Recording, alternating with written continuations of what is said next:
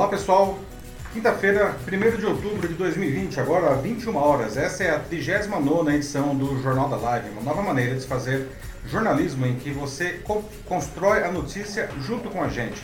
Eu sou Paulo Silvestre, consultor de mídia, cultura e transformação digital e vou conduzir a conversa aqui hoje. Junto comigo, como sempre, está o Matheus. Pessoal, tudo bem? Boa noite. Matheus, sempre responsável pelas excelentes colocações e comentários e também vou fazer a moderação dos comentários que vocês colocarem aí. Bom, é, para quem não sabe, não, o Jornal da Live ele acontece ao vivo aqui no LinkedIn não, e você constrói junto com a gente notícias. Enquanto que vai dando as notícias aqui, você participa, deixando seus comentários, dizendo o que você acha, né, como que está a, a, a, a sua percepção com relação a isso daí. Tá? E aí o Matheus vai selecionando e a gente vai conversando e construindo aí essa notícia. Bom, pessoal, esses são os temas da, que nós vamos é, debater hoje aqui no Jornal da Live. Por que, que, o mercado reagiu mal ao projeto do Renda Cidadã, do novo projeto assistencial do governo federal? Né? E por que isso aí pode acabar sendo um problema do governo?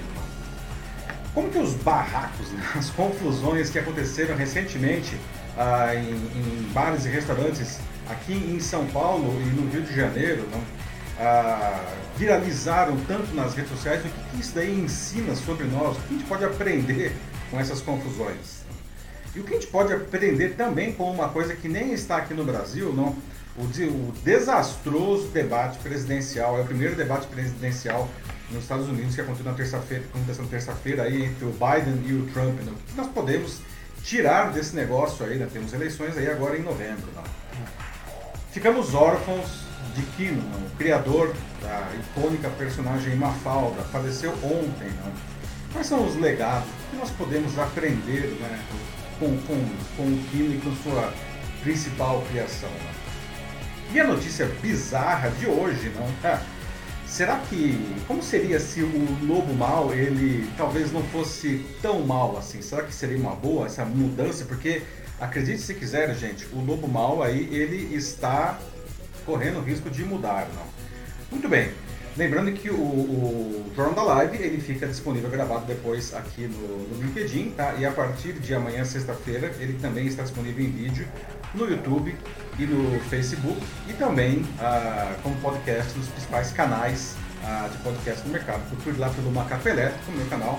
Siga o Macaco Elétrico e você tem também ah, o, o Jornal da Live como podcast. Bom, pessoal, começando então aqui a 39 edição ah, do Jornal da Live, tá? E vamos falar de um assunto né, que, que, está movimentando Brasília desde a segunda-feira, na nova tentativa ah, de Bolsonaro de criar um, um programa social para substituir o Bolsa Família e o auxílio emergencial contra o Covid-19, que acaba agora em, em dezembro. Né? Ah, um mês depois de, de, do mesmo Bolsonaro enterrar antes de nascer o chamado Renda Brasil, não, que foi a primeira tentativa do governo de, nessa área, não, e dizer que não queria mais ouvir falar disso até o fim do seu mandato, o Bolsonaro ele volta agora não, com o chamado Renda Cidadã, o nome aí do projeto. Não.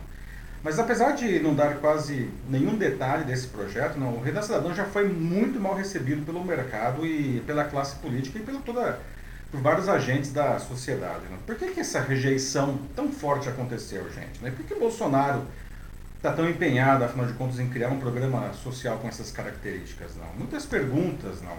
E a grande pergunta que, que ninguém consegue responder é de onde viriam os fundos para viabilizar esse programa. Né? Porque o que foi proposto na segunda-feira né, foi prontamente rechaçado aí pelo mercado e pela classe política e pela sociedade. Né? Será que um programa como esse ele acabaria sendo mais positivo ou negativo para o Brasil? Será que deixar o Bolsa Família aí do jeito que ele está não seria, afinal de contas, a melhor opção para o país?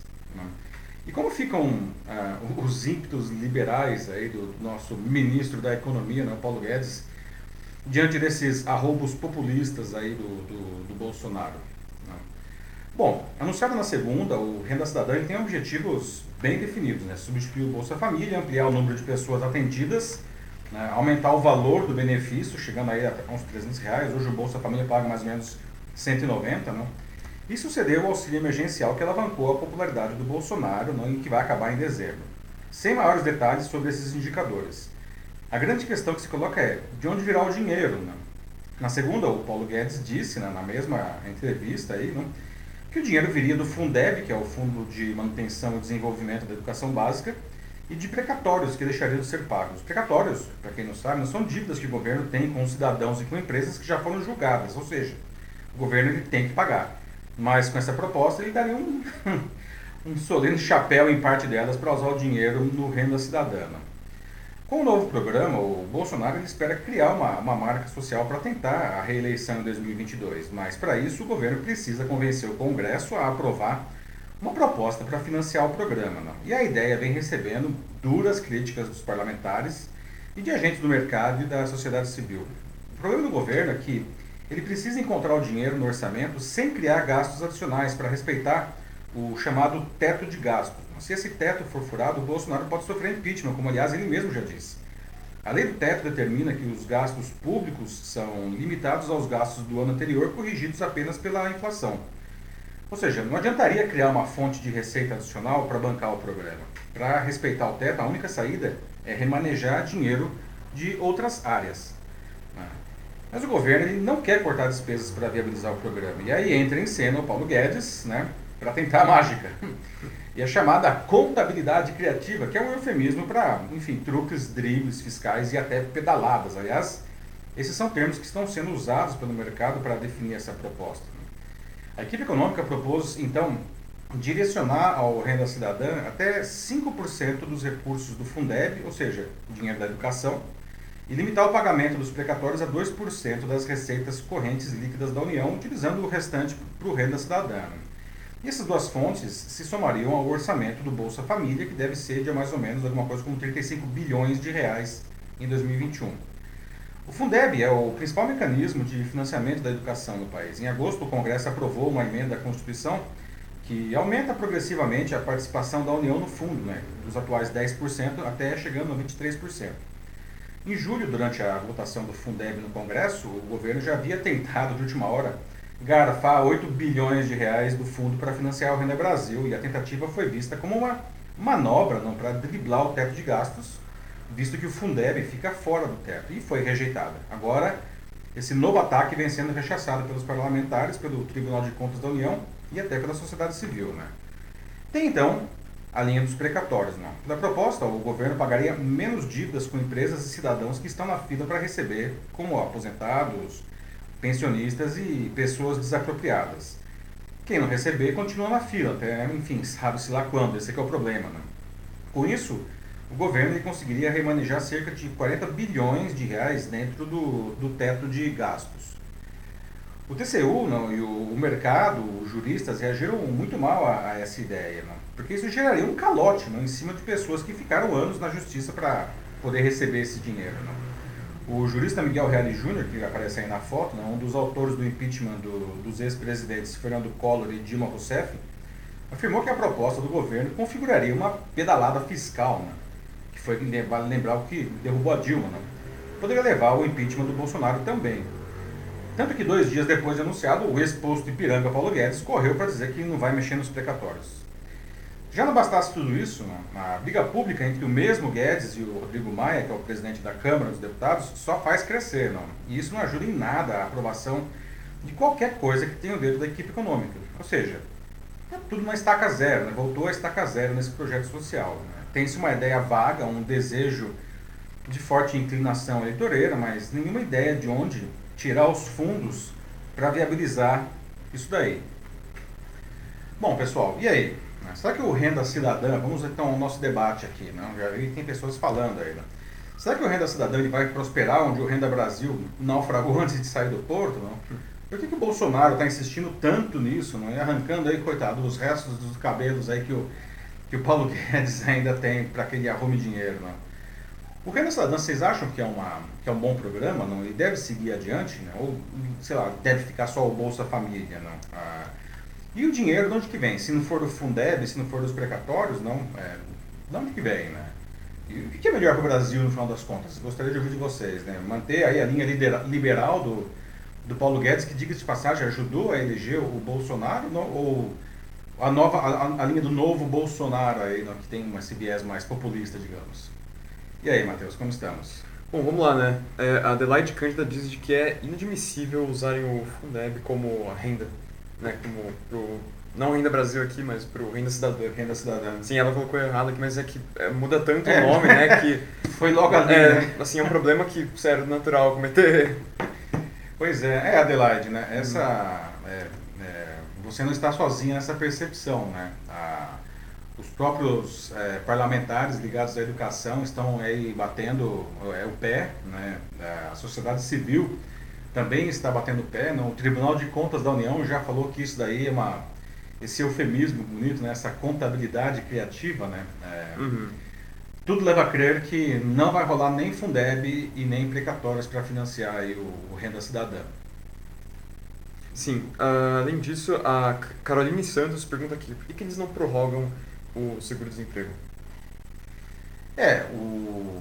é que o seguro-desemprego, né, Caroline, ele é limitado a, como o próprio nome sugere, pessoas que, são, que perderam o emprego e ele dura pouco tempo, né, são poucos meses apenas. Não? A, a proposta aí do governo é criar alguma coisa permanente, bem nos moldes do, do, do Bolsa Família, aí, não, do, do, dos governos petistas, não? que é uma coisa permanente. O que o Bolsonaro quer é é, tirar o Bolsa Família e colocar alguma coisa no lugar que vai ter uma trazer um dinheiro maior, não, a, atendendo mais pessoas. Né? Essa que é a proposta dele, portanto, uma coisa mais é, permanente. Agora, nada, enfim, a questão da, da, do seguro-desemprego é outra outra questão que merece ser debatida aí, mas em um outro fórum. Mas boa, boa lembrança. Tem agora aqui o Paulo Ambrosio dizendo de que, né, é, como eles apoiam o Estado mínimo e depois eles vão para o BNDES e bancos pedindo empréstimos para salvarem suas próprias empresas, comprar casas, carros e entre tantas outras, entre outras coisas para o próprio conforto deles. Exemplo veio da Avan, que ele diz. E o nome disso, tudo que ele descreveu, fascismo, como ele mesmo coloca. Bom, pois é, né, Paulo? É, os liberais do governo não estão aí passando por um momento bem complicado. Não? É, realmente, uh, se esse governo ele foi eleito é, e um dos pilares desse governo era o liberalismo, não, é, não está fácil ser um liberal nesse governo. Não é, é, essa, essa, essa teoria econômica, pelo jeito, foi enterrada aí já no, começo do ano. Não? O Paulo Guedes, é, a grande questão que fica, né, a gente até debate aqui bastante com o Matheus, né, uhum. né? como o Paulo Guedes continua, né? Como que ele se sustenta nesse governo, né? Que o, o Bolsonaro está é, dando aí um pedala Robinho nele o tempo inteiro, não? Está é, é, é, tá desautorizando, às vezes até de uma maneira humilhante, não? Ele faz isso o tempo inteiro, não? E o Paulo Guedes é. segue firme ali, não? O negócio está questionando. Acho que são duas perguntas, né? A primeira, como que já não demitiram o Paulo Guedes até agora? Ou como que ele não se demitiu, Como né? ele não se demitiu Como também. aconteceu aí com, sei lá, uhum. com o Mandetta, com o Taish, não? E outros, não? É, assim, eu não sei, pessoal, aí nos comentários, se tiverem alguma ideia, alguma teoria é, por favor, compartilhem, porque a única coisa que eu consigo pensar para porque o Guedes não saiu até agora é orgulho. Mas só isso, assim, porque ele, ele, ele tá com os braços e as pernas dele atados, ele, ele não tem nenhuma ação. e agora apanhando até do Rodrigo Maia, né? Que, bom, aí também cai entre nós, né? O Paulo Guedes não está ajudando nada, né? Ele está comprando essa briga aí, eles estão trocando farpas publicamente. Essa semana aí os dois ficaram se, se quase se insultando aí pelo Twitter. Isso realmente não ajuda nada a situação dele, né? O Joaquim Desidero Neto fala que, que dentro do governo existe a lei de responsabilidade, só que existe nas alfândegas essas mercadorias apreendidas, como a fonte de renda, por exemplo. Com o leilão é, deste e outras coisas que, é, que aprendimos, pois tudo deve gerar recursos próprios para o programa social. É, boa, meu amigo Joaquim. É, é, na verdade, é excelente ponto, né? Porque uma grande questão que se coloca é por que não cortar despesas de outras fontes? Não. Ou por que não mexer em processos que não alterariam aí a, a, a, o teto de gastos? Não. Tem a questão da alfândega, enfim. É uma coisa que nós já até mencionamos aqui na, no Jornal da Live, não? a questão de taxar grandes fortunas, que no Brasil uhum. são, elas pagam proporcionalmente muito pouco imposto. É, e é um né? assunto também muito pouco abordado também por qualquer um.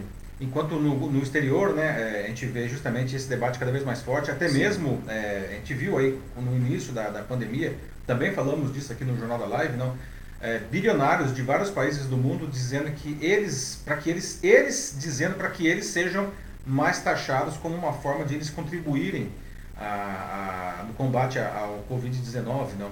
E assinaram, inclusive, uma carta, né? vários empresários, vários bilionários, desculpa, do mundo inteiro, não? Curiosamente, não tinha nenhum brasileiro nessa carta, não? É. E a questão que fica, portanto, aí, não, é, é, é por que, que o governo, então, não corta despesas não, de, de, de outros lugares aí, não? Por que que é, tem que usar, fazer esses dribles aí, né, da, da esses dribles né, é, é fiscais aí, não, para conseguir esse dinheiro? Não, um excelente ponto, não? O Leonardo Araújo fala que, é, que o governo tem que avaliar bem os cálculos, né? Para que, porque assim, é muito fácil, como ele mesmo fala, que usar os números para obter um propósito. Você tira um pouquinho daqui, você coloca ali e pronto, assim, você consegue, se precisa, você faz a sua renda cidadã.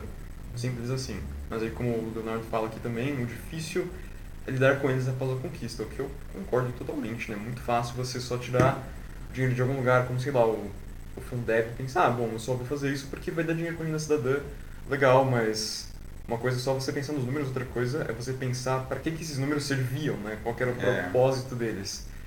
Que é algo que o governo realmente está.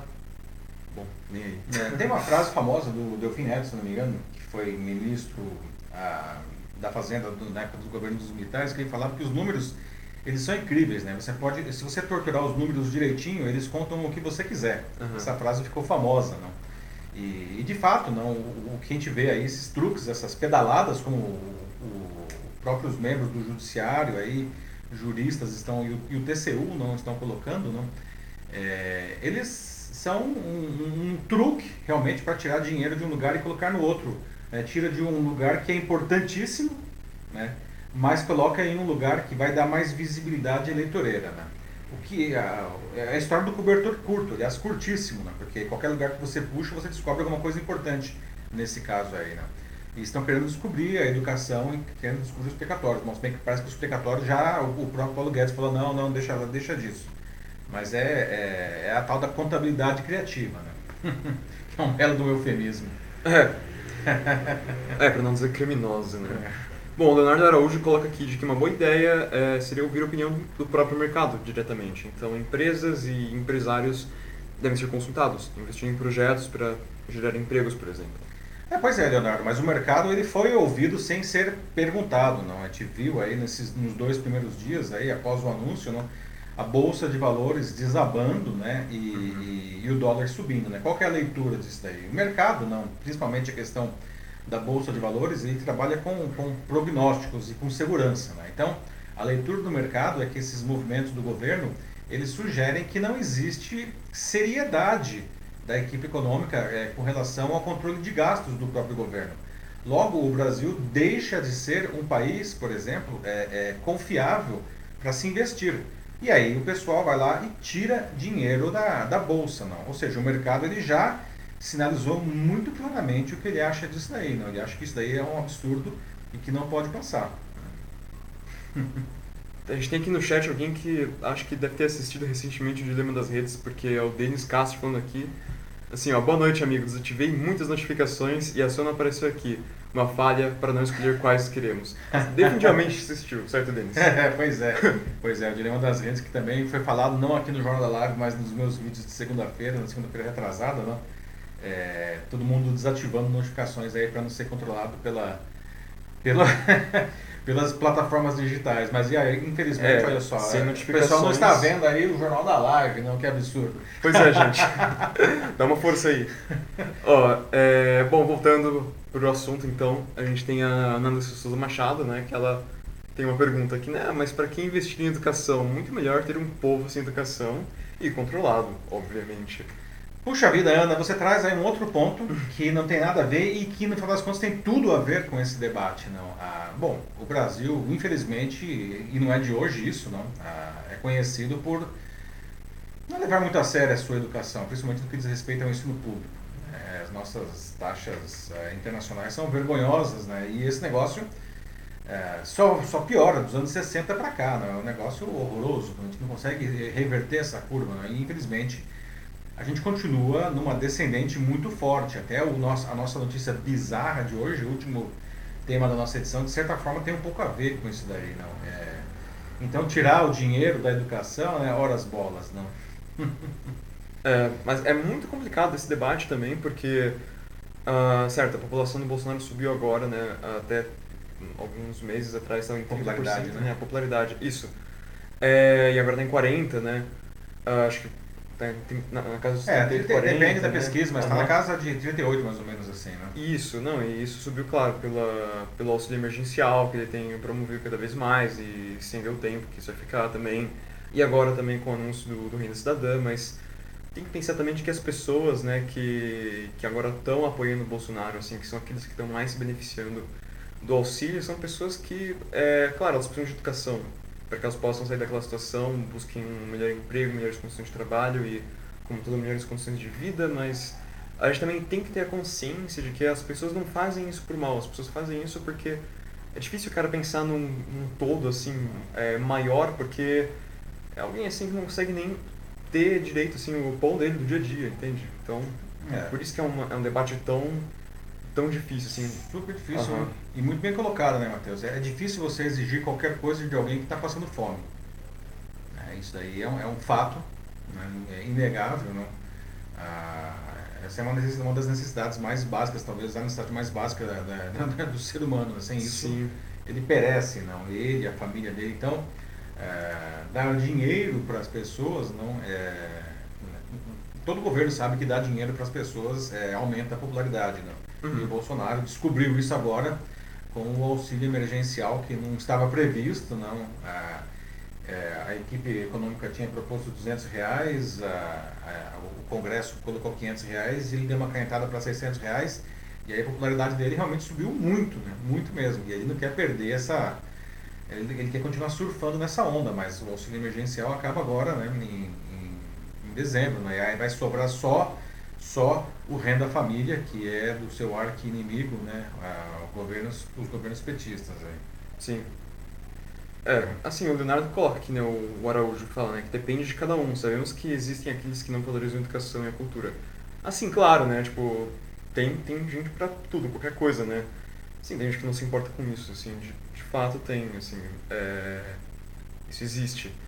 Mas é algo que a gente sempre tem que ter em mente, sabe? A gente tem que sempre olhar, assim, por todos os pontos de vista que estão presentes, porque fazem parte, assim, do grande todo, né? Assim, a gente tem que sempre considerar isso. É. Mas, sim, existem pessoas que não estão nem aí para essas duas coisas. Então, é. é. Como está o debate? Vamos para o próximo assunto já? Melhor irmos para o próximo já. Vamos para o próximo assunto já, pessoal. Agora, 9h23, não... Nosso segundo assunto de hoje, não, o cotidiano do Brasil aparentemente se transformou mesmo né, em uma grande comédia de costumes. Não? Agora, todo fim de semana acontece algo que, que acaba sendo filmado aí pelas poderosas lentes dos celulares, cai nas redes sociais e gera uma grande discussão social, sem falar numa enxurrada aí de memes. Né? Nesse fim de semana passado né, não, aconteceu a mesma coisa, não foi exceção. Né? O primeiro caso desses aconteceu no Leblon, um bairro de classe média alta do Rio de Janeiro, não? Em que duas mulheres estavam passeando de biquíni e se beijando em um conversível, não? e elas foram agredidas com garrafas de água, não? foram uhum. atiradas por uma outra mulher que estava em um bar.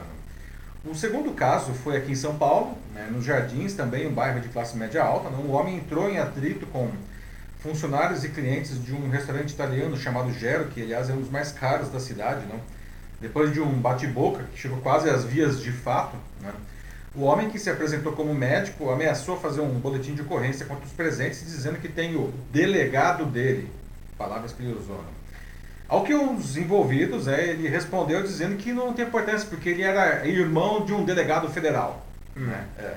Bom, primeira pergunta que eu até já coloco aqui para vocês, não. Ah, por que, que esse tipo de agressão começou para início de conversa, né? É, será que elas eram necessárias, essas agressões aí que deram origem a esse, a esse encadeamento de fatos, não? E por que, que essas reações tão destemperadas? Né? Parece que vira, tá todo mundo com o nervo à flor das peles, não? E por que, que esse, esse tipo de coisa faz esse sucesso não, nas redes sociais? Aliás, o que a gente poderia fazer para melhorar isso daí, né? A gente falou até agora aí da, da educação aí, a Ana levantou né, um bom ponto, tá? Mas enfim, eu gostaria de ouvir de vocês, né? O que a gente pode fazer aí para melhorar não, essa situação?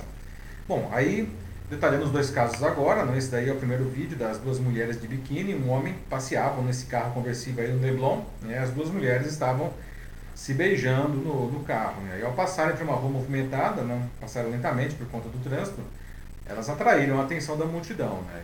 E, e, aí uma mulher em um bar arremessou duas garrafas de água nas mulheres no, do carro e atingiu uma delas. E, é, e essa, por sinal, desceu do carro e deu dois socos na agressora e voltou para o carro. E aí um homem que estava acompanhando na, na, mesa de bar a, a, agressora original se levantou, correu atrás da mulher, tentou agredi-la né, e acabou tirando a parte de cima do, do biquíni enquanto o carro foi embora, como a gente está vendo aí na, na imagem. Né.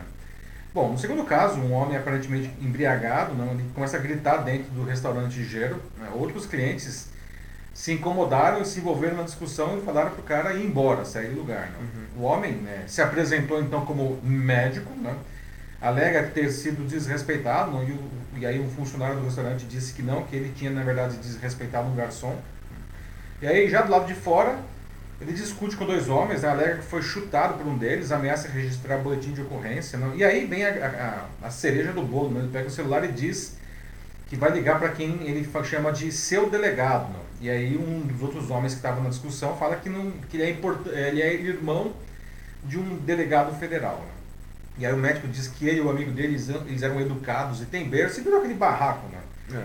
Os funcionários do restaurante tentaram até apartar a confusão, né? quase terminando uma agressão física. Né? É, enquanto a gente ouve no fundo do vídeo né, várias mulheres gritando CRM, CRM, CRM, ou seja, questionando até se o cara realmente é médico. Né?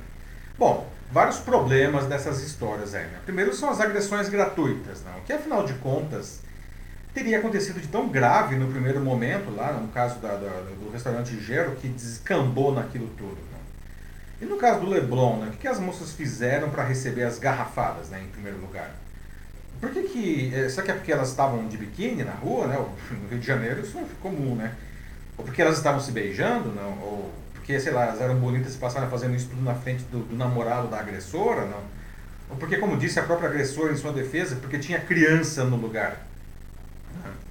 Aí outra coisa não, que se nota aqui é a é. percepção de, de algumas pessoas de que elas se acham melhores do que outras. Não? E aí sem falar as chamadas carteiradas. Não? O homem que gritava no gelo disse que ele é médico, não? que é educado, que teve, teve berço, não? depois diz que tem um advogado dele. Não? E aí o outro fala, ah, eu sou o irmão do delegado federal. No fundo, isso daí vem da raiz da nossa cultura, construída em, em cima de conceitos que, que da nossa sociedade que, que nunca tratou os cidadãos como igual, iguais. Não? Aliás, essa história de cidadão, né, me fez lembrar de um outro barraco, que é esse que vocês estão vendo aí na imagem, não, que viralizou há algumas semanas, né? A gente chegou até a discutir também aqui no Jornal da Live, quando um casal agrediu um fiscal da Prefeitura do Rio que pedia para que eles usassem máscara. Não? É. E em determinado momento a mulher disse que o marido ele não era cidadão, como o fiscal havia chamado ele. Né? Disse que ele era cidadão não, né? Ela falou, cidadão não, engenheiro civil, melhor que você. Bom, a raiz disso tudo né, tem até um, um pé aí na, na, escravidão, né? Bem desde o Brasil colônia, né? Quem tinha mais dinheiro podia fazer basicamente o que quisesse. Aliás, não, sem dúvida nenhuma, quem tem dinheiro no Brasil ainda pode fazer coisas que o resto da população nem sonha, né? Mas pior que isso, né? Se acha até mesmo acima da lei e melhor do que as outras pessoas. Né? Então, pessoal, é, faço de novo a pergunta. Né? É, será que as agressões foram necessárias e o desenrolar desses fatos aí são, são justificáveis? Né? Ah, por que esse tipo de coisa faz tanto sucesso, esse tipo de barraco faz tanto sucesso, inclusive agora nas redes sociais? Né? Porque esse negócio explode, né? todo mundo falando desse negócio. Né? E, e, tem como a gente resolver isso daí, não? É, é, corrigir esse rumo zoado aí de séculos da, da, nossa cultura? Pois é, não é uma história nova, de fato. Assim. O último comentário que eu li aqui foi um da Ana Souza Machado, né? Que ela fala que agora né, a gente tem essas câmeras, então a gente pode filmar isso. Então tá tudo errado, ou será que sempre esteve? Sempre esteve. Sempre esteve. Sempre foi assim. É. Uhum. Bom ponto aí, Ana. Sempre esteve errado. A diferença é que agora esse negócio está tá aparecendo, né? Porque todo mundo virou um cinegrafista agora, não? E aliás, tem celulares aí, não consegue filmar de uma maneira incrível, né? Mesmo em situações de pouca luminosidade, né? com uma resolução excelente. É, como é, a... Tá aparecendo, né? Como a Norma Sonsini falou, né? Todos parecem que estão em busca dos 15 minutos de fama dos quais o Andy Warhol tanto falava. É verdade, boa Norma, né? Nossa, e hoje tem muita gente ficando famosa, né? O duro é que as pessoas estão ficando famosas aí de um jeito bem tosco, né? É, mais para infames, né? É, pois é, não é, não é muito bem colocado, né? Não é, não é, não é fama, é infâmia, né? A gente precisa até, até atualizar aí o Andy Warhol, não, não são mais 15 minutos de fama, são 15 minutos de infâmia. É, boa, boa, boa lembrança, Norma. O Leonardo Araújo fala aqui, né, que é aquela história, no estresse qualquer motivo é o suficiente para uma discussão. E as pessoas esquecem respeito e a ordem, né, o decoro nesse momento, porque acreditam no seu poder. E eu vou até juntar isso com outro comentário, que foi da Isabel Cristina, que veio logo depois do, do Leonardo, que é de que quando o chefe de Estado ele fala dessa maneira já que todo mundo conhece, né, desrespeitosa, com qualquer um né, que se opor a ele, é nesse momento que os babacas se empoderam. Desculpa o palavreado. É, mas é um bom ponto mesmo, né? Isabel, bem colocado, Isabel e Leonardo aí, não? A... Tem um fator também aí que é o exemplo, né? É, infelizmente, é, nós temos aí alguns maus exemplos entre as autoridades, não? Sem citar nomes, mas nem precisa, não? É, enfim, que parece que esse tipo de, de arrobo aí, de, de, de arrogância, de, de virulência, né? Isso daí é, é, bacana, né? Nossa, eu sou mais, eu posso, sou, eu sou macho, eu, enfim, não sei aí qual é o, o, adjetivo que você queira usar aí, não. É, e, se, e se quem está acima está dando esse exemplo, quem está abaixo vai seguir. Né? Infelizmente, é, é todo educador sabe que a criança né, é, aprende pelo exemplo, né? e não só as crianças. Né? A gente está vendo aí o, o que está acontecendo com a nossa sociedade. É, resultado disso tudo. Muito bem colocado aí, Leonardo e Isabel. Sim. A Nicole Kiko coloca aqui que, além da agressão gratuita, o que me chocou no caso do Leblon foi o fato das pessoas estarem aglomeradas sem máscara como se a pandemia tivesse acabado. Não tem cabimento normalizar isso ainda. Verdade, né? O pessoal ficou tão focado no barraco que nem falaram disso. Pois é, né? Que era, eu acho que, um crime mais evidente. É, a gente, tá, a gente sabe que, infelizmente, né, uma parte da população, que aliás a gente pode dizer que isso também é, por exemplo, né? É, as pessoas fazem isso seguindo o exemplo, não? Uhum. É, as pessoas acham que, é, que a pandemia acabou, não? não sei o que acontece. Você sai aqui na rua, em São Paulo, ou no Rio, ou em, enfim, aí pelo Brasilzão inteiro, não? Uma porcentagem enorme de pessoas não é, é que aboliram completamente máscara, não estão aí se aglomerando, desrespeitando completamente a, a, a, as medidas de distanciamento. Não? Nós aqui em São Paulo, na cidade de São Paulo, felizmente a gente começa a ver uma queda é, nos números, né, tanto de casos quanto de, de novos casos quanto de, de mortos, não, mas o próprio Rio de Janeiro, por exemplo, não, os números estão subindo de novo muito fortemente, não. A taxa de ocupação de UTIs é, ontem é, na, nos hospitais públicos do, da cidade do Rio de Janeiro já estava de novo em 79%, que já é considerado muito preocupante. Né? Uhum. É, e sem falar né, no caso que a gente está observando aí na Europa, não, que é países que, que estavam aparentemente é, bem controlados, não? A França, a Alemanha, a Itália e Reino Unido e outros, não? Hoje com, tendo mais casos do que tinham ah, no pico da, das transmissões lá em abril e maio, não? Então, é, não acabou ainda, né? Eu acho que a, gente, a vida está sendo retomada, mas é, precisa ser, ser feito isso daí com, com cuidados, né? Sim, responsabilidade. É, não, não, pode simplesmente pirar o cabeção aí, não, e achar uhum. que simplesmente né, cuidados básicos, né? Isso podem fazer uma diferença realmente muito grande, não é? Não quer ficar trancado em casa? Ótimo, tá? Mas tome os cuidados básicos, por favor. É, aqui tem dois comentários também que se complementam de uma forma muito legal, que é o da Adriana Chanella, que ela diz que as pessoas se identificam com esse tipo de, de agressão, então é por isso que elas é, gostam tanto, né? Não às vezes até só de assistir isso, né? De ver esses eventos né, se desenrolarem, mas também até de participar como fala a Nora Sonsini um pouco depois, que fala de que, na opinião dela, isso só vai piorar, porque quanto maior for a exposição, maior será o desejo no inconsciente assim, das pessoas de querer superar o barraco anterior. então é uma, é uma retroalimentação do mal, assim, que continua acontecendo nesse ciclo vicioso.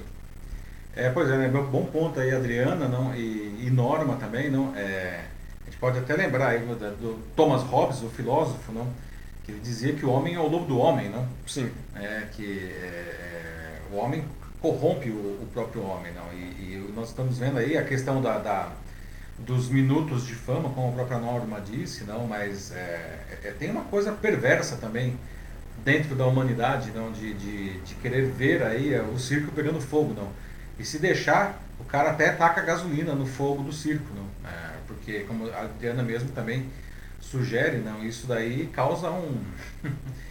a Adriana me diga aí se é o Freud que explicaria realmente essa, essa perversão aí, não de ver o sofrimento, né, ou a exposição que o outro é, se coloca, não? Sim. Eu vou ler esse comentário aqui agora que eu peguei, que é do Joaquim, porque achei bem interessante que ele fala, né, que o brasileiro tem que mudar de postura porque está ficando desse jeito, né, os brasileiros, né, os pais, eles estão se tornando mais, maus exemplos é, para as crianças, né, porque as crianças estão por aí também e assistem esses esses barracos, né, porque eles estão espalham tão facilmente pelas redes. É, então eles têm que mudar, mas é interessante, né, porque também no negócio do Leblon, a, era a arquiteta, né, que estava que tava sentada na mesa, né? Sim, uh -huh. Então, ela tira as garrafas na, nas mulheres de biquíni e ela disse que fez isso porque tinha crianças por perto, né? Então, nossa, que, que exemplo, né? Pois é, né? Bom, que essas né? crianças estão aprendendo, né? Ou seja, se tiver alguma coisa que eu que eu não gosto, que eu não concordo, eu vou partir para agressão física. Isso. Eu vou jogar garrafa nas pessoas e seja lá o que for, né? É, não, tudo bem que a outra também teve uma atitude super inadequada na resposta dela, que ela desceu do carro e meteu dois socos na cara da mulher. É. Então não tem santo nessa história, mas mesmo assim achei que foi legal ressaltar. É, não, muito bem colocado. E Joaquim, muito bem. Não, é, de novo, na questão de, do aprendizado pelo exemplo, né? Nós precisamos de bons exemplos aí e isso começa em casa, né? Realmente com os pais. Muito bem colocado. Sim. Ah, ah, aqui a respeito da, da Covid, a Isabel Cristina fala de que as eleições estaduais é, levaram os políticos a liberarem geral, né? E, e apostam em convencer que acabou o problema, afinal o povo tem que votar, né? Tipo, aqui, realmente, né? É, em São Paulo, assim, aqui a gente vai falar pela, pela nossa cidade, basicamente. Uh, e eu vou falar por mim. uh, eu voto numa escola pública, assim, que ela, sabe, bem apertada e que vai muita gente. É, os corredores bem quentes, assim, as pessoas ficam bem juntas para entrarem naquelas salas, né? Uh, e tudo que eles falam, assim, para supostamente melhorar a situação é leve sua própria caneta. É, é muito pouco realmente. Aham.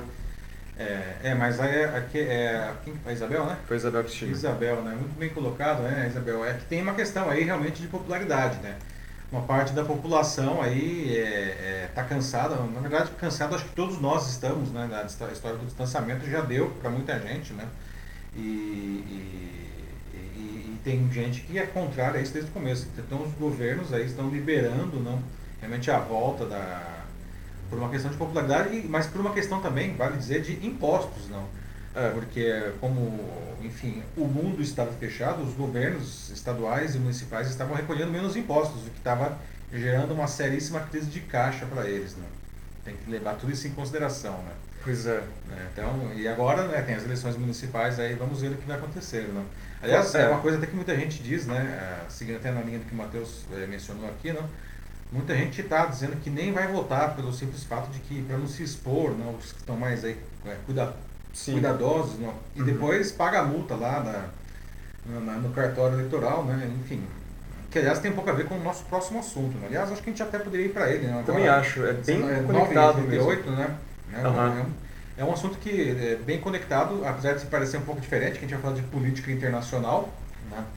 Ah, mas uma política internacional que realmente tem um impacto aqui no, no nosso cotidiano. Né? Eu quero falar do primeiro debate ah, para a eleição presidencial dos Estados Unidos, né? que aconteceu nessa terça-feira e foi um desastre não? em diferentes formas. Não? Primeiro porque, porque foi caótico, onde todo mundo falava ao mesmo tempo, ninguém queria ouvir o outro. Depois, porque ele, ele, não se concentrou em ideias, não, sim em ataques gratuitos, puros, não, de maneira muito, muito profunda, muito virulenta. Sobrou até para o Brasil nessa história, né, foi nominalmente citado pelo candidato democrata Joe Biden né, é, por conta do desmatamento e das queimadas da Amazônia. Né. Bom, isso daí pode afugentar o eleitor americano das urnas. Né? Vale lembrar que nos Estados Unidos votar não é obrigatório, diferentemente aqui do Brasil. E aí eu até pergunto, né, seguindo até nessa linha da pergunta, acho que foi a última, foi da Isabel, né? Ah, sim, que ela falou a respeito das eleições. Isso, não. Ah, e se fosse no Brasil, e se aqui não fosse obrigatório votar, não? Ah, se as pessoas pudessem escolher, será que hoje as pessoas iriam votar? Ou achariam que seria melhor ficar em casa, e nem, nem só por causa do Covid, mas porque nem vale a pena votar, não? Tem as eleições municipais agora em novembro, né? Ah, será que os candidatos a, a, prefeito e a vereadora aqui é, eles têm boas propostas? Não? Será que quando a gente começar a ter debate aí na televisão a gente vai ver alguma coisa como a gente viu aí nos Estados Unidos? Não? O, o, que a gente pode aprender aí com essa história louca? Né? Então, contar um pouquinho sobre ela, não? Ah, o candidato democrata, o Joe Biden, chegou a mandar o atual presidente e candidato republicano Donald Trump, que aparece aí na foto, não, calar a boca, não, sem meias palavras. Uhum. Explicou Trump, como é de se esperar, não, foi extremamente agressivo, não, abusou de informações falsas para fazer valer os seus pontos de vista. Além disso, o Trump ficava interrompendo o tempo todo o Biden né, e até o mediador do debate, o jornalista Chris Wallace. Wallace, que acabou perdendo o controle da situação, né, apesar da sua experiência, disse que nunca tinha visto nada parecido antes. Não. Isso é muito ruim para o eleitor americano, não, porque ele não só foi privado de ver a troca de alto nível para conhecer as ideias dos candidatos, como ainda viu um show de horror. Né. Isso realmente pode desestimular muitos a votar, o que, aliás, favorece o Trump, né, que tem uma base mais engajada, que vai votar nele de qualquer jeito e representa uma parcela considerável da, da população. A maioria dos analistas disseram que o Biden ganhou o debate, né, apesar do caos instaurado e apesar de algumas bancadas dele. Né. Por exemplo, ele perdeu a chance de questionar melhor o Trump, né, que é bilionário e só pagou 750 dólares de imposto de renda no ano que ele se elegeu presidente no ano seguinte. Né, e não pagou nada em 10 dos últimos 15 anos. O cara é bilionário e não pagou nada. Né? Ah, Para ter uma comparação, né, o ex-presidente Barack Obama ele pagou 100 mil dólares de imposto de renda no ano. Uma coisa que, que o Biden disse e que nos interessa particularmente como brasileiros, não, ele deixou claro que os Estados Unidos, assim como a Europa, estão bem de olho na questão do desmatamento e das queimadas da Amazônia. O Biden chegou a propor a criação de um fundo de 20 bilhões de dólares de vários países do mundo para a preservação da Amazônia. Só que ele disse que o Brasil vai enfrentar, entre aspas, consequências econômicas significativas caso o país não pare a destruição das florestas e se ele for eleito. Ou seja, se o Trump vencer a eleição, ele continuará sendo um avalista ocasional da política brasileira, uhum. né, de no mínimo vista grossa aí do Bolsonaro para as gravíssimas questões ambientais que a gente está passando. Por outro lado, se o Biden ganhar, o Brasil pode ficar totalmente isolado internacionalmente, uma vez que o mundo todo, especialmente a Europa, já considera o país um párea por conta das queimadas e dos desmatamentos, além da sua postura diante da pandemia de Covid-19. Brasil já perdeu dinheiro de fundos de defesa ambiental, está perdendo investimentos internacionais não, em setores diversos e pode ver o acordo da União Europeia com o Mercosul morrer antes de finalmente nascer. Além disso, se o Biden ganhar, não, é, ainda pode passar o Brasil a sofrer sanções internacionais patrocinadas pelos Estados Unidos, né? coisa que, que a gente está acostumado a ver normalmente aplicada em países tipo Cuba, Irã, Venezuela, Coreia do Norte. Não? Imagina, o Brasil seria uma, uma péssima estreia para o Brasil nesse seleto grupo de nações. Né? Muito ilustre, né? Pois é, vergonhoso, mas enfim. E aí, pessoal? O que a gente pode aprender com, esse, com essa pataquada eleitoral na terça protagonizada pelo Trump e pelo Biden? Né? É, ah, será que a gente vai começar a ver esses shows de horror aqui também agora, na, nas eleições municipais? Não? Ah, ou será que os nossos candidatos vão se sair melhor? Não? Aliás, vocês conhecem até quais são os candidatos da, da sua cidade? Uhum. É porque parece que nem vai ter eleição esse ano, a gente já está em, em, outubro. Está extremamente é, quieto, né? Ninguém. Vocês é, sabem quem são os candidatos da, da sua cidade? Uhum. Não? Sabe quais são as, as propostas? Pelo menos os de prefeito, vai? Vocês sabem, não? Ah, vão votar ou acho que é melhor ficar em casa mesmo? E essa, e essa ameaça velada aí do, do Biden, o que, que vocês acham dela? Bom, começando aqui já pelo Denis Castro, que já quer pular para o próximo assunto. Ele diz que nós precisamos de mais uma falda para nos ensinar a votar. Boa, Denis, é. boa. Mas espera aí que a gente vai falar disso no próximo assunto, Denis. Aguenta aí. Bom, a Isabel Cristina fala né, de que o Trump segue na linha de, de ganhar no grito. E Literalmente, né? Segue com um emoji de palhaço, que eu achei também apropriado. Mas é bom lembrar de que na última eleição ele ganhou assim, né? Então, é. É, é, agora ele é palhaço, né? Mas assim, não é para desconsiderar ele tão cedo assim também. Ele tem uma chance bem real de vencer. Sim. A base dele é muito forte. É, vale lembrar que, inclusive, na última eleição, é, no, na contagem dos votos dos cidadãos, a Hillary Clinton, ela deu mais votos que o Trump. Sim. Mas pela mecânica é, da, da, eleição americana, que é uma coisa bem diferente da nossa aqui, é feita pela contagem de delegados de cada estado, não? ele se elegeu no, no, no, no colégio eleitoral. Né?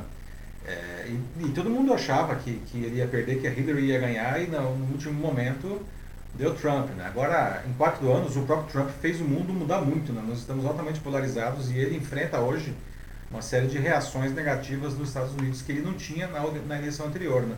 É. Por outro lado, o pessoal mais radical favorável a ele fechou completamente. Está com ele, aconteça o que acontecer. Então, é, é, um, é uma incógnita realmente essa próxima eleição americana. Aí.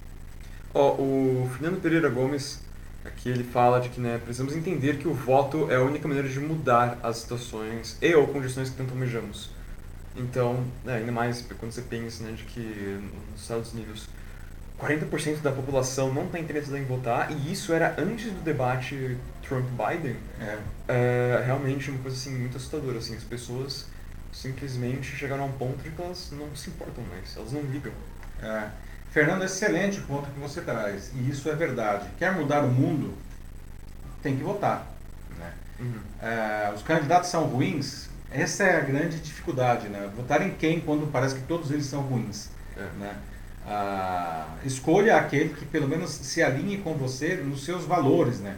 Não faz esse negócio de. que é um negócio que o brasileiro faz isso direto, aliás, isso até de certa forma é, é, é, explica o resultado da última eleição presidencial, presidencial, desculpa, é, votar no cara que, é, é, que tem mais chance de tirar aquele que você não gosta. Uhum. O Bolsonaro ele espertamente percebeu esse movimento e ele se apresentou como o cara que ia tirar o PT, percebendo que existia uma grande porcentagem da população que não queria ver o PT mais nem como síndico do prédio. Ele ganhou, então, não porque ele tinha alguma coisa para oferecer, porque ele era o cara que ia tirar o PT do poder. Não. Ah, e isso é terrível. Não? A gente não pode votar num candidato menos pior ou no candidato que vai tirar quem a gente não gosta. A gente tem que votar naquele candidato que é o que, com o qual nós temos alguma afinidade, pelo menos alguma afinidade. Né? A gente não pode rifar né, o, o nosso voto dessa maneira. Não. A democracia né, se faz pela soma das diferenças e não por, pela exclusão das igualdades. Não. É um negócio bizarro isso. Né? A gente precisa realmente aprender a votar, né? E excelente é, é, é, aviso aí que o, que o Fernando traz para a gente. Né? Escolha bem o seu candidato e vote. Sim. Ó, em relação às, à ameaça do Biden, eu tenho aqui o comentário do Leonardo Araújo, que fala né, sobre a queda geral na bolsa que, que isso causaria no caso da, das sanções né, serem reais. Se o Brasil levar isso, é, vai sofrer assim, muito para captar recursos de outros países e a sua credibilidade para um investimento estrangeiro melhor, né, vai ficar um sonho bem difícil. Então dizer assim de que ah, que o Biden ganhar assim não vai fazer diferença alguma pro, assim, não vai mudar a popularidade do Bolsonaro aqui no Brasil. Lendo engano, assim, eu acredito que vai colocar ele numa situação bem difícil, deixando um campo pinado se as sanções realmente acontecerem. É, mesmo que não aconteçam essas sanções que ele mencionou na, no, no debate, a vitória do Biden já seria um desastre para o governo Bolsonaro. Né? Porque realmente é, é, o único líder expressivo no mundo que apoia o Bolsonaro é, acaba sendo o Trump, de alguma maneira. Não? Uhum. É verdade que o Bolsonaro acha que ele é muito mais amigo do Trump do que o Trump acha que ele realmente é, não? A gente já viu o Trump dando um monte de perdidos aí no Bolsonaro, não? É, mas de qualquer forma, ele avaliza, pelo menos é, é, ideologicamente, eles são alinhados, não? Então o Bolsonaro não se sente tão sozinho no mundo, não? Mas, por exemplo, na Europa, o Bolsonaro já é uma pessoa não grata. Não? Na Ásia, em muitos países da Ásia, a mesma coisa, né? É, A China, então, né, que o Bolsonaro vive brigando com a China aí, né? É uma situação super complicada. Isso porque é o principal parceiro econômico do Brasil, né? A China já passou os Estados Unidos faz muito tempo e passou com folga no ponto de vista de importação e exportação. Vale dizer que a balança eh, comercial entre Brasil e China é francamente favorável ao Brasil, né? A gente vende muito mais do que compra da China, por incrível que se pareça. Né? Então, se o Biden ganhar, o Bolsonaro ele vai ficar órfão aí desse, desse, desse Do líder, é, do papito, líder internacional aí que, que tem um, um vínculo ideológico com ele, né? E a situação dele vai ficar muito complicada, sem dúvida nenhuma. Oh, realmente, já que a gente está aqui falando sobre a, a importância das eleições, né, e como o seu voto faz diferença nessa democracia, é, eu peguei aqui esse comentário esse, aqui do Joaquim Desidério Neto, um lembrete muito importante. Vejam hoje na Band, se vocês puderem, o debate dos candidatos aqui para São Paulo. Oh, excelente lembrança. quem é aqui da região, quem é da cidade, que vai votar, assista se possível, pode ser muito bom. Sim, com certeza, excelente lembrança, Joaquim. Obrigado aí por compartilhar com a gente aí. Olha, além disso, é... ah, a Mila Kodato fala de que gostou de ver mais mulheres candidatas e candidaturas coletivas também. Achou isso bem inovador.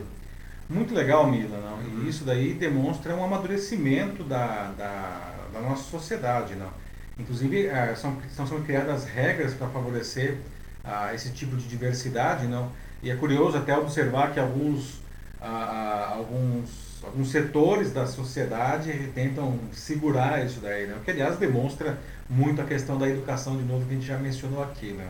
Mas é ótimo, né? a gente precisa de diversidade. Não? Nós temos a, a divisão entre gêneros no Brasil não é mais ou menos 50%, não, com uma, um leve, é, é um pouco mais, é 50,5% de mulheres e 49,5% de homens. Não. Mas quando você vê em representação na política, não, as mulheres elas têm, elas têm muito, muito espaço ainda para ocupar. Não. Se a gente está falando de diversidade, de uma representação política que realmente esteja de acordo com a sociedade, precisa ter muito mais mulheres realmente em cargos do poder. Sim. Olha, como último comentário, uh, antes da gente passar para o assunto do Kino, é, da Isabel Cristina, ela fala né, que se o Trump ganhar a eleição, isso também será péssimo para o Brasil, pois fortalecerá o fascismo que segue crescente uh, aqui no país. Então, é, fica evidente né, que qualquer um dos dias que ganhe, aqui assim, o povo brasileiro vai se ferrar muito, né? Porque ou vai continuar mais do mesmo e talvez se intensifique no caso Sim, do Trump vencer. Provavelmente vai se identificar. E se for no caso do Biden, bom, é, tal, é, isso pode ser uma mudança uh, positiva, talvez assim a, a, longo prazo, mas um longo prazo, porque até chegar lá a gente vai ter que enfrentar as sanções econômicas que ele vai colocar no país também. Isso me faz pensar que talvez o problema então não esteja lá nos Estados Unidos, né? Pois é, né? Por que será? é, pois é, mas assim, o fato é, é eu diria que a própria reeleição do Bolsonaro é, vai ser impactada por esse resultado americano. Se o Trump ganhar, aumenta a chance do Bolsonaro se reeleger aqui no Brasil. Se o Trump perder, o Bolsonaro vai ter que suar muito mais a camisa para se reeleger aqui no Brasil, né, por Sim. conta do apoio, justamente. Né? Vamos lá então. Vamos para o assunto do Quino. Pessoal, agora 20, é, 21 horas e 52 minutos, não? O mundo ficou mais triste, não? com menos brilho ontem, não? com a morte do cartunista argentino Quino. Sua principal, sua principal criação, a Mafalda, uma menina inconformada com os desajustes do mundo, justamente. Não? A gente está falando tanto aqui de desajustes. Não? É. Inspirou e ainda inspira não? gerações né? a olhar o mundo com, de uma maneira diferente. Não? até gostaria de já colocar perguntas aqui. Vocês, vocês curtem a, a Mafalda? Não? Como que as histórias da, da menina chegaram para vocês? Não, é, vocês se sentiram de alguma maneira inspirados? Aprenderam alguma coisa com, com a Mafalda? Né? Conhecem outros trabalhos do Quino? Né? Ah, bom, o Quino nasceu como Joaquim Salvador Lavado Terron, na cidade de Mendoza, na Argentina. Ele faleceu ontem, aos 88 anos, na mesma cidade, uma vítima de um AVC, né, um acidente vascular cerebral, que aconteceu na semana passada e o levou ao hospital. Né? Ele já estava muito doente, não? ele já não desenhava havia 11 anos, porque as mãos tremiam muito, não? ele estava quase cego por causa de um glaucoma. A morte da esposa, Alicia Colombo, em 2017, também foi um, um duro golpe para o Kino. Ele não teve filhos, mas criou a icônica personagem Mafalda, não? uma menina que olhava para o mundo inconformada com as suas contradições e injustiça. Pouca gente sabe, mas a Mafalda foi criada em 1963 para promover a indústria local Cian de Telha. Ironicamente, a campanha né, não foi para frente. Ainda bem, porque isso permitiu que a Mafalda estreasse no ano seguinte na revista Primeira Plana, né, sem nenhuma referência à, à, à, empresa. Não. E foi um sucesso estrondoso. Não. Uhum. A, Mafalda, aliás, é o cartoon latino-americano mais popular do mundo. Não. Que não desenhou a menina de 1964 até 1973. Né. Com a Mafalda, o Kino inspirou várias gerações a olhar o mundo e o, e o próximo com mais carinho, com a possibilidade de uma sociedade mais justa, mais equilibrada. A menina criticava a política e a sociedade ah, em todos os, matizes, indo da esquerda para a direita. Ela não tinha isso. Né? Também ela era feminista e ambientalista, né? e se preocupava com o bem-estar das outras pessoas. Não deixa de ser irônico que o, que o Quino parta justamente né, quando o planeta ainda é, se ressente dos efeitos devastadores da pandemia de Covid-19 com uma grande parcela da população dando de ombros para o problema. Né? Como a gente está vendo aí, né? acabamos de falar, né? é uhum. um que cobra ainda muitas vidas. Né? Nessa semana a gente chegou a um milhão de mortes confirmadas pela doença. Aqui no Brasil, né, 140 mil mortos. Né? É, É, mais, mais. de 144 mil mortos. Né? Uhum. É, bom, que o legado do, do, do Quino né, nos inspire, continue nos inspirar. A Mafalda, a Mafalda está conosco, não? Então, curtem Mafalda, não? Como Ah. vocês conheceram a menina, não? Como que vocês se sentem inspirados? Como que foi essa notícia da, da, da partida do Quino para vocês? Nossa, vários fãs aqui se mostrando nos comentários, falando como foi muito triste, né? E até, no caso da Natasha Costa, diz que fez a infância dela. A Nicole Kiko diz aqui que a Mafalda é um daqueles desenhos geniais que nos faz rir e nos revoltar com o mundo ao mesmo tempo. É, Ela fica de grande legado ao mundo. É verdade, quem que falou isso aí mesmo? Foi a. Nicole. A Nicole, não. É, pois é, a, a, a Nicole, a, a Mafalda tinha muito isso, não. A gente se revoltava, mas a gente se revoltava porque ela mostrava pra gente as coisas erradas que estão no mundo. A, a, a, a Natasha também falou né, que desde a infância dela, não, ela, ela enfim, vive aí a, a Mafalda, não. É, puxa vida, seria ótimo se ela voltasse à carga agora, né? O mundo está precisando mesmo de uma de mais Mafalda aí atualizada, Mafalda 2020. É. Se bem que, como ela, a própria Nicole falou depois, é uma obra de arte atemporal, né? E É a verdade. gente tá vendo agora mesmo, né? Se aplica super bem. É, é verdade, tem até aqui nessa. eu Até coloquei aqui do- umas tirinhas, não, aqui ela Uhum. Falando, poxa vida, será que Deus patenteou aí essa história de, de manicômio redondo, não? Ou colocando uma plaquinha, cuidado, irresponsáveis trabalhando na frente do, do globo aí, não? Ah, é, é uma obra certamente atemporal, né? Por mais que tenha algumas referências aí dos anos 60 e 70, não? Ah, As crenças dela, não? As coisas que ela nos ensinava realmente hum, se aplicam facilmente hoje aí, né?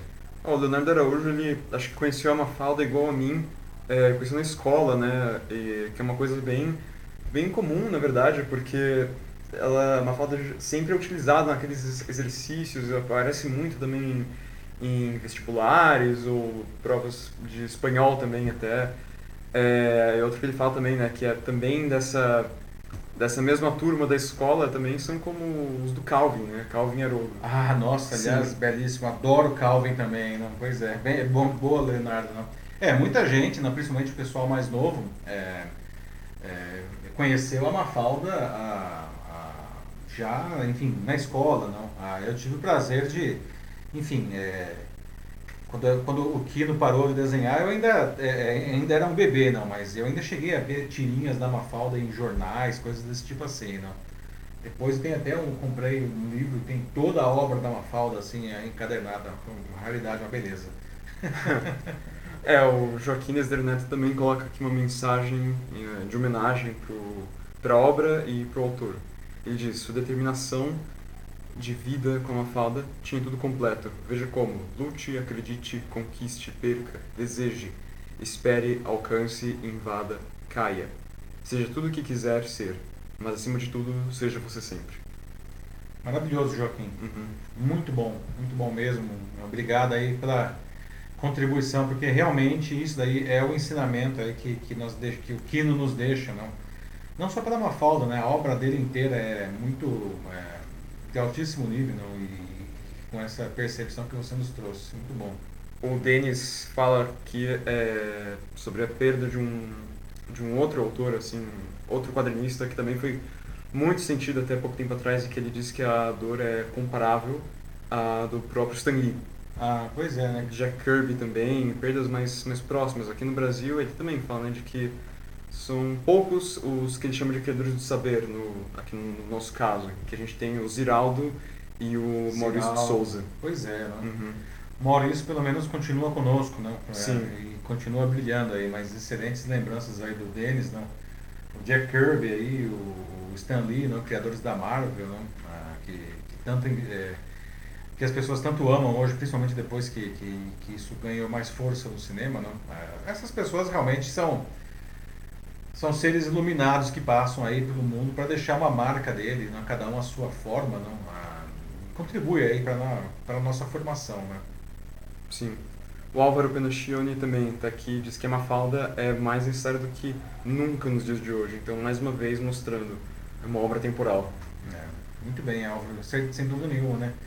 Realmente eu gostaria né, de ter uma Mafalda 2020, porque, nossa, Imagina assim, terreno fértil, não, extremamente fértil para a menina, né? Fazer os seus comentários ácidos aí, sempre muito pertinentes. Não? Vamos ver o que os herdeiros decidem fazer, como a, a Maria Angela de Camargo disse aqui, né? Que é uma lástima que a obra depende disso, dos herdeiros, né? Se eles vão dar continuidade ou não, mas tá, então depende dessas questões legais. Mas vamos ver, né? Se, se acontece alguma coisa, se realmente rola esse Mafalda 2020 Seria ótimo, né, Maria Ângela? É bem colocado. Né? Espero que, que eles se saiam melhores que os herdeiros do tio Espírito, lá do Chaves, não? Que, que tiveram que, que enfim, não conseguiram fechar um acordo com a Televisa e o Chaves saiu do ar no mundo inteiro por conta disso. Né? É, isso foi bizarro. é, como que ficou o SBT? Não tem mais Chaves agora? Como que o SBT fica sem Chaves, gente? Não dá, não é possível. Silvio Santos chora. Silvio Santos chora, né? Seu principal produto aí saiu do ar, né? Vamos para o último, último tema, que já estamos aqui, ó, 10 e 1, né? Vamos para o próximo assunto, não? Vamos uhum. para a nossa notícia bizarra, que é um negócio meio engraçado até, não? curioso, não? E tem a ver também com educação, de certa forma. Não? Existe uma brincadeira não, entre jornalistas que diz que o lobo ele sempre será mal enquanto a gente ouvir apenas o lado da Chapeuzinho Vermelho. Né? Um ponto interessante, né? Porque será que o lobo era tão mal mesmo? A gente só ouviu a Chapeuzinho, né? ninguém ouviu o lobo, né? Mas ninguém duvida que o lobo ele é o vilão da história, desse conto de fadas, porque, enfim, a, a, os contos de fadas são histórias com alto valor simbólico que ensinam valores para adultos e, e principalmente para as crianças. Né? Só que agora, veja só, né, o Ministério da Educação está querendo mudar os contos de fadas, não? eliminando pontos que eles consideram inapropriados ou polêmicos. Não, não vai ter, por exemplo, mais beijo entre príncipe e princesa né?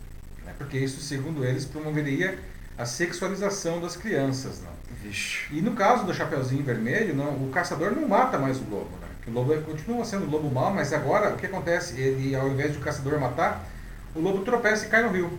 E aí vai embora. Bom, eu achei, eu achei que prenderia o lobo. Acho que não sei se é pior ou melhor. é, pois é. O que vocês acham disso, gente? Será mesmo que a gente está protegendo as crianças fazendo é, esse tipo de, digamos, intervenção, de releitura? Não. Onde está fazendo o contrário? Né? Os psicólogos aí que estiverem nos vendo, por favor, se manifestem. Não? Será que a gente não está criando uma geração incapaz de lidar com conflitos da vida fazendo isso daí? Né?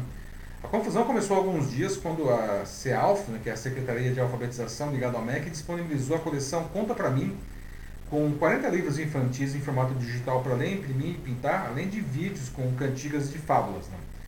O conteúdo das obras tem sido muito questionado pelos especialistas em diferentes áreas. Né? Nessas versões dos contos de fadas, não tem beijo entre príncipe e princesa, como eu já falei, o lobo mal também não é morto pelo caçador. Né? Outra coisa, a madrasta que convence o pai da, do João e da Maria a deixá-los morrer de fome na floresta, é, ela é substituída por uma mãe boazinha, né, que instrui eles a marcar o caminho com as pedrinhas antes de saírem para colher flores, olha só. E até no flautista de Hamelin, né, o sumiço de 130 meninos e meninas encantados pelo som da flauta não some da história. Né? Aliás, não tem nem criança na história. Ué. É, os especialistas afirmam que isso não vai impedir de forma alguma a violência ou a sexualização das crianças. Na verdade, isso pode fazer com que as crianças cresçam mais fragilizadas e com dificuldade para lidar com os desafios da, que a vida oferece. Né?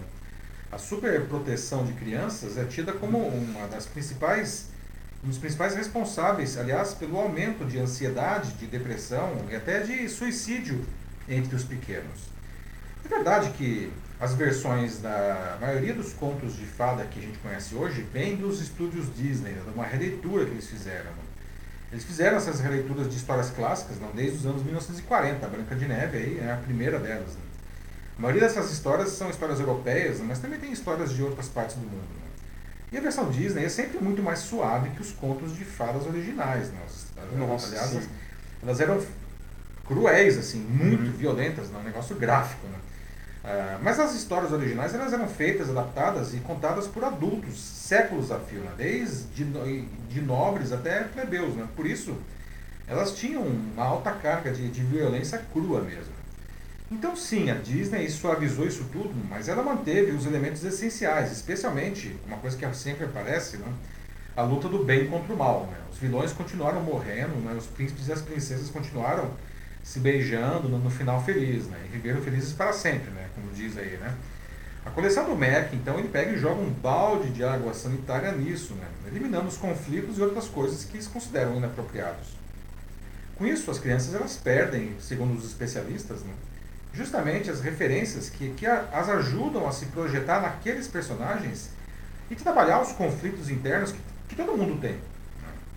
Todo mundo tem esses conflitos internos, ou seja, o, o, conflito ele continua dentro da criança, sem ser trabalhado. Não? E isso sim tem potencial, segundo os especialistas, não, de, de, de fazer mal à medida que, que a criança cresce. Né? Então, pessoal, o que, que, vocês acham? O lobo ele tem que continuar mal? Ele tem que continuar sendo morto pelo caçador? Ou é melhor ele realmente tropeçar e cair no rio? Não? Ah, é, e essas versões esterilizadas aí não, dos contos de fadas, será que a gente está fazendo mais bem ou mais mal às crianças? Ó, oh, a gente tem umas pessoas chocadas aqui nos comentários, né? A Maria Ângela coloca, né? Nossa, mas mas, gente, ela só escreve aqui no, no, comentário dela, só isso, mais gente. Eu só mais gente! Expressando um choque. Depois, ela tem um muito engraçado aqui da Natasha Costa, que ela diz assim, né, que os pais, então, né, precisam parar de beijar as crianças antes delas irem dormir. Porque aí estariam ensinando sexualidade para elas. Exatamente, Não né? é? A gente estava falando agora mesmo aqui, né, até da, da é, como se diz, da é, que as crianças aprendem pelo, pelo exemplo, né? se os pais ficarem se beijando, aliás, talvez até os pais se beijando entre eles, não? É, não. das crianças, como é que fica isso, isso aqui? Obsceno demais. Erotizando as crianças aí, não? Bom ponto, Natasha. É, não, tipo, o, olha, o Denis fala, né, de que também ele relembra das raízes desses contos, né, com os irmãos Grimm, e ele fala de que as histórias, sim, né, elas eram bem mais macabras e perturbadoras, mas eles também faziam isso porque eles queriam induzir o pensamento, assim, crítico nas pessoas, de que é, tudo, assim, tipo, na vida é, te dá como dois lados, sempre. Suas ações, suas escolhas, elas, elas têm consequências. Então era isso, gerar questionamentos. Muito bem então, colocado, né, é, o Denis. Aliás, o Denis estava falando isso daí, né? Eu vou até fazer uma pergunta pro Denis, não. Como será que seria é, os Vingadores, né? É, Ultimato aí, não? nesse, nessa estação, o, o Thanos ele, ele está ao dedo e aí metade da população do universo cai no rio, como é que é? O que, que será que ia acontecer? Não? Porque não pode ter uma coisa tipo morte, assim, então o pessoal está no dedo e metade da população cai no rio, a peça cai no rio. É, ou, ou se some instantaneamente sem nenhum tipo de dor, assim, nada. É. Olha, a Nicole Kiko voltou aqui e diz que tem tanta coisa inapropriada para o governo cuidar e eles acham que mudar contos de fadas vai mudar a realidade delas. Inacreditável. É, pois é, Nicole, eu também concordo com você. Eu acho que dava para pensar em outras coisas mais importantes.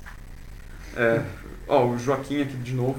Devemos ensinar as crianças a criar suas próprias histórias de vida, pois o mundo está mudando.